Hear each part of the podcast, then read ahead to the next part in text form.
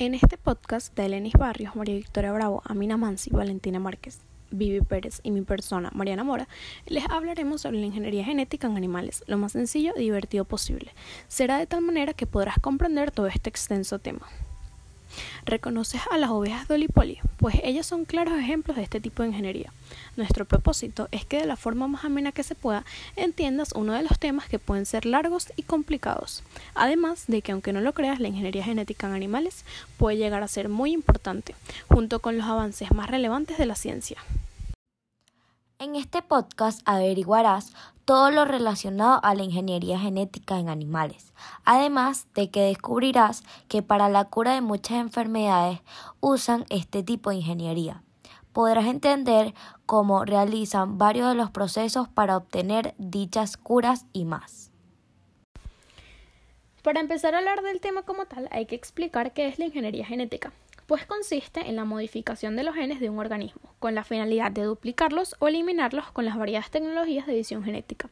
Ahora, los objetivos de dichas modificaciones que nos pueden dar son aumentar el rendimiento de lo que sería el ganado, producir enfermedades humanas y poder así elaborar sus medicinas o curas.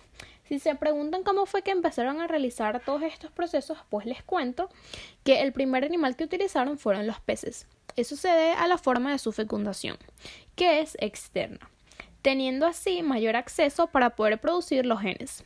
Un claro ejemplo son las truchas, que con la incorporación de la hormona del crecimiento, las nuevas generaciones van a tener mayor tamaño.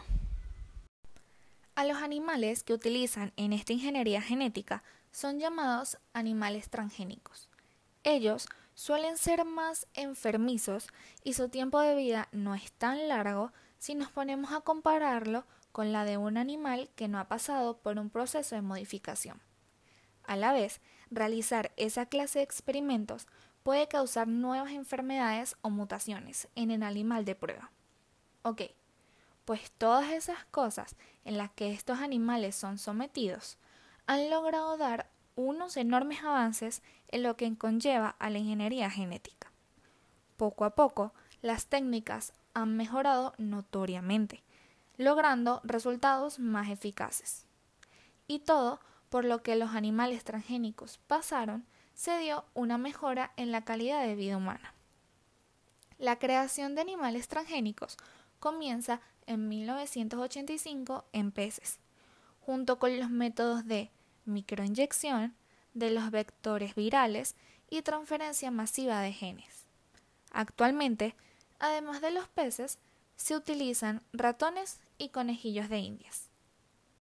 Si queremos ver todo sobre el tema, las ventajas y desventajas son un punto muy importante que hay que tocar.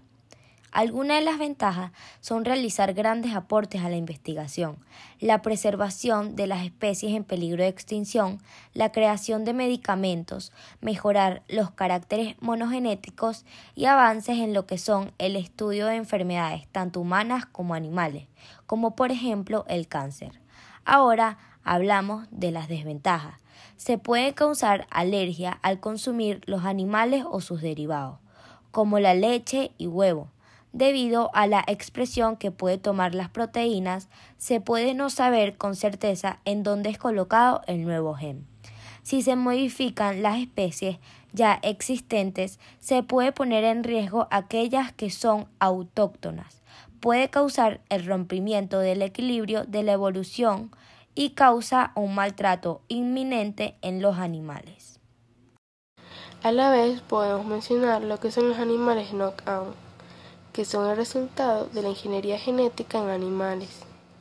Ellos son por lo general modificados genéticamente para desactivar uno o más de sus genes de manera específica. Suelen ser ratones y lo hacen para ver principalmente la forma en la que actúa el organismo y el impacto que tiene tras perder dicho gen. Ciertamente es el mismo término que se utiliza en el boxeo, pero en este caso en vez de terminar con el oponente, se hace con un gen. Se puede hacer en diversas maneras, ya sea cortando desde ambos lados del gen, eliminando totalmente y haciendo que no pueda volver a reproducir. Y la otra opción es insertar un condón de parada que realiza la misma función que cuando son producidos naturalmente. provocando mutaciones o enfermedades.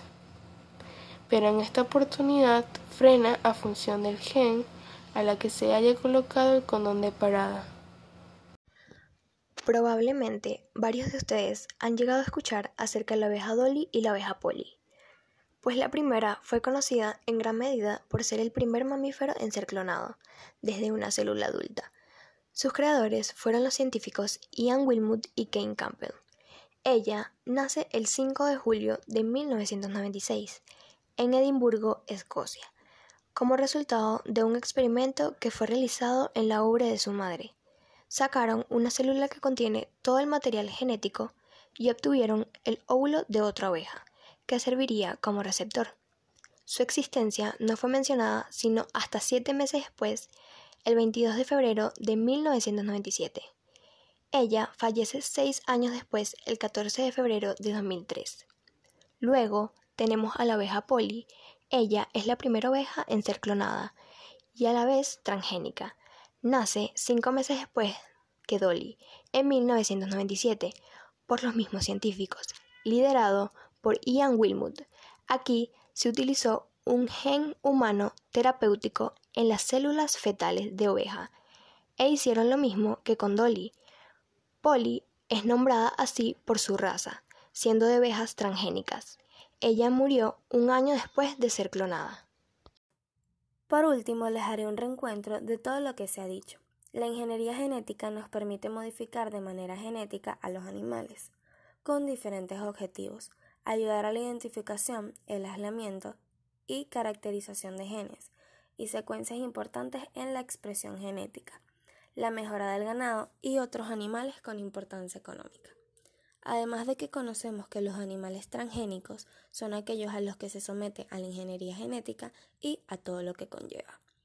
Luego se mencionaron algunas ventajas y desventajas para ver ambos lados de este tipo de ingeniería genética, teniendo así una mejor idea de cómo nos podría afectar esos diversos procesos.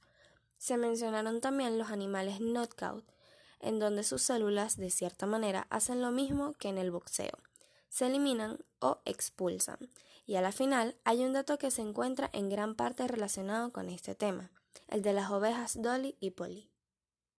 Bueno, esto ha sido todo. Esperamos que lo hayan disfrutado y lograran aprender un poco más sobre este tipo de genética.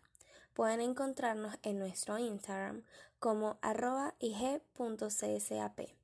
Gracias y nos escuchamos en nuestros próximos episodios.